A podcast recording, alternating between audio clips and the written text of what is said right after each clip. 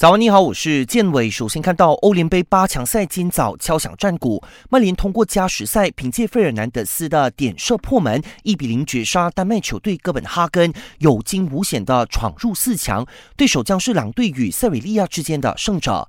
另一边的国际米兰在巴雷拉首开纪录后，卢卡库也贡献一球，创造连续九场进球的欧联杯纪录。Lukaku trying to turn and goes down, but somehow he knocked it in anyway. Inter's lead is doubled by Romelu Lukaku。九十分钟战罢后，国米以二比一战胜德甲勒沃库森，时隔十年再次进入欧联杯半决赛。利物浦夏天第一签敲定，官方消息，利物浦已经和希腊左后卫齐米卡斯签下一份长约，转会费据说在一千两百万英镑左右，未来五年他会穿上二十一号球衣。